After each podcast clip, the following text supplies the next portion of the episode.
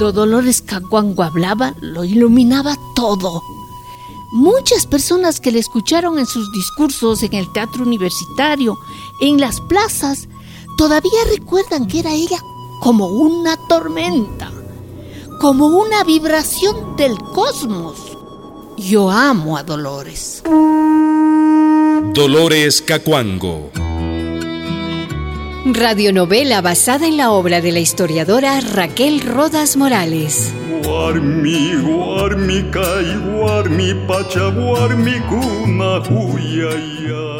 Capítulo 7 Como la paja del cerro. Los años 30 fueron bien revueltos y los 40 también. El Partido Socialista se había dividido y de él nació el Partido Comunista. Lo lideraba Ricardo Paredes, muy amigo de mi mamá Dolores y de los sindicatos de indios de Cayambe. Comunista yo, si defender a indios. A indias más que nada. Si pelear por justicia. Si eso es comunismo. Entonces yo. Comunista yo. Yo que soy comunista desde la barriga de mi mamita.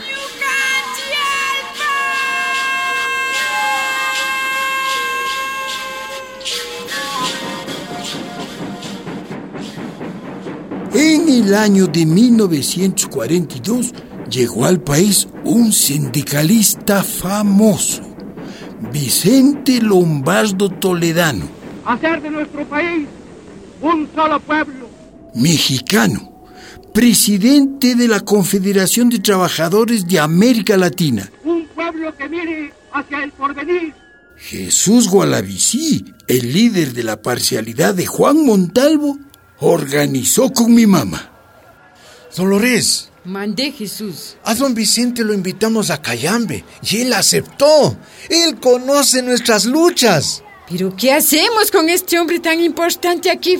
¿Será que come cuisito con papitas y pepa de sambo? ¿Y dónde va a dormir? Él es un compañero humilde, de los nuestros. Más bien, vamos a planear la propaganda. Todos los guasipungueros tienen que venir a escucharlo. ¡Hatarichi! ¡Hatarichi! ¡Lucanchialpa! ¡Lucanchialpa!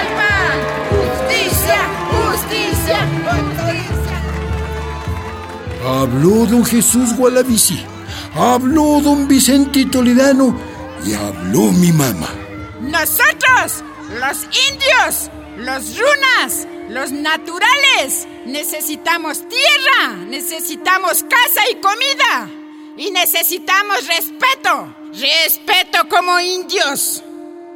Somos pobres y explotados, sí, pero antes que pobres y explotados, somos indios, somos indias, tenemos lengua, tenemos historia, tenemos nación india. Tenemos que recuperar tierras y recuperar fuerza india. ¡Yucanchigalpa, carajo! La gente lloraba al oírla porque mi mamá hablaba con la fuerza de la Pachamama. Nosotros también, en esta marcha, por los conflictos del día... Vamos, compañeros, vamos a Quito. Compañeros, compañeras, vamos a reclamar. Mujeres, vengan, vengan conmigo. Vamos a reclamar. Mi mamá ya tenía mucha gente atrás. Creían en ella. Ya era líder. Ella era capaz de mover a miles de personas aquí.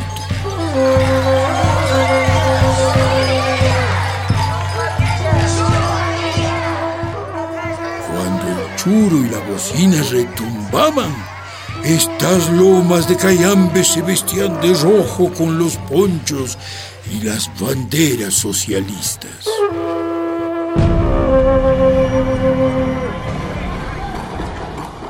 En 1944 estaba de presidente del país un tal Arroyo del Río, un vendido que subió con fraude, hambriados del pueblo. En Guayaquil los militares se habían levantado contra él. Gentes en las calles protestando, en Quito protestando, en Cayambe también la gente estaba ardida. mi mamá la primera. Esa es fruta podrida, que se cae, se cae. ¿Y qué podemos hacer nosotros, Dolores? Agitar, sacudir, para que caiga más rápido. Avisa a todos los sindicatos. Vamos a tomarnos el cuartel de Cayambe. Con razón te dicen loca. Haz mi caso, mi Jesús. Si presidente no cae hoy, cae mañana. Los soldados no han de defender. A llamado de mi mamá, cientos de indios y de indias rodearon el cuartel para sumarse a la presión nacional contra el presidente Arroyo. En dos días cayó.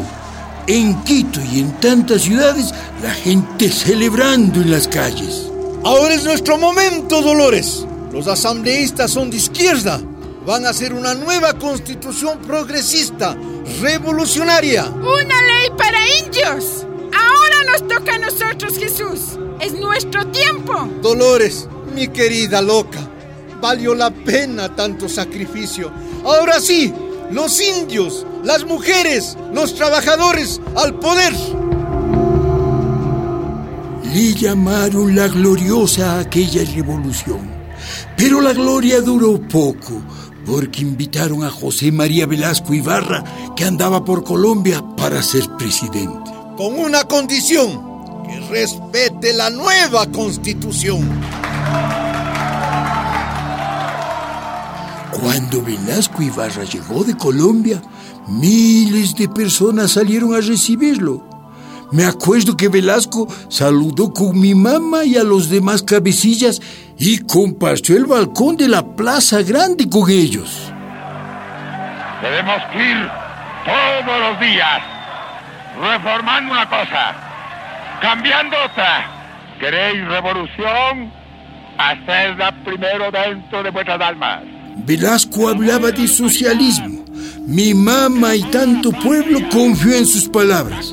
Hablaba de izquierda, pero rapidito giró a la derecha. Todos los días, sin amilanarse, sin amilanarse.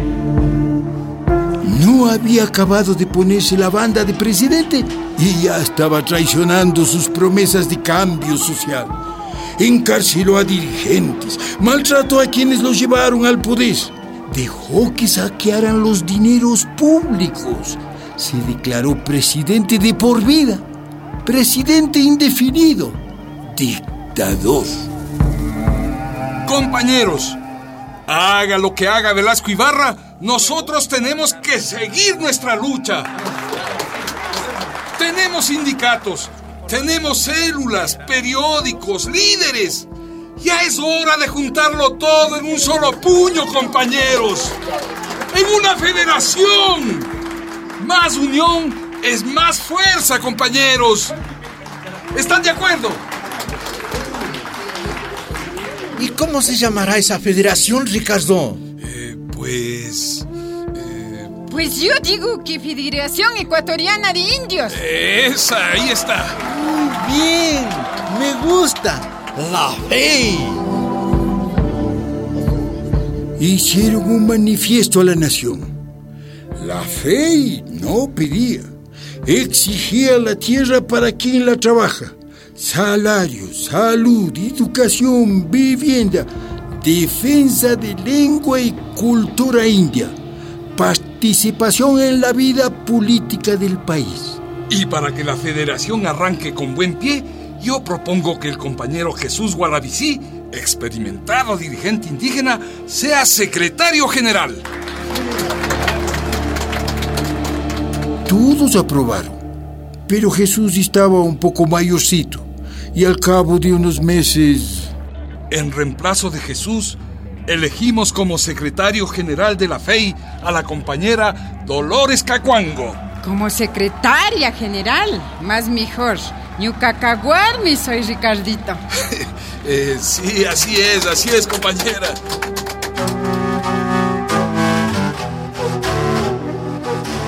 Mi mamá no se conformaba con los indios.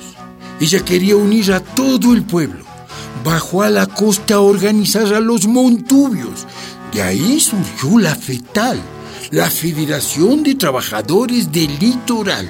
En mi lucha, hasta sirviente apoyado y entendido. Ahora, no soy sola, no soy huérfana, no soy votada.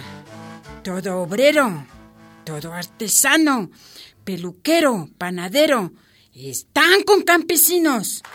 Todo trabajador, luchando para conseguir futuro para todos.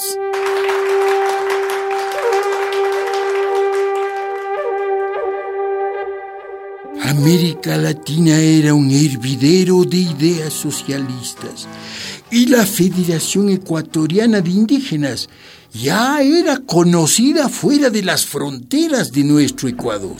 Dolores, mi Dulo, mira dónde te están invitando. ¿A dónde, Rafael? A Colombia, a una reunión muy importante. Ya eres famosa, mi Dulo. Yuka, no quiero fama, Rafael. Yo quiero justicia. Justicia nomás quiero. Era un congreso latinoamericano en la ciudad de Cali, en Colombia. La delegación ecuatoriana era numerosa.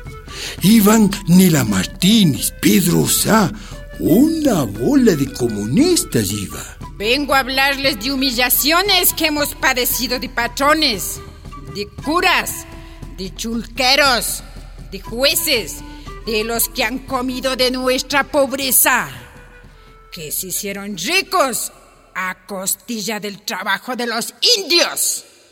Y hablarles de mujeres esclavizadas, violadas por patrones, y de niñas y niños, de guaguas, que mueren porque sí. Los indios no somos animales, somos humanos, igualitos que ustedes.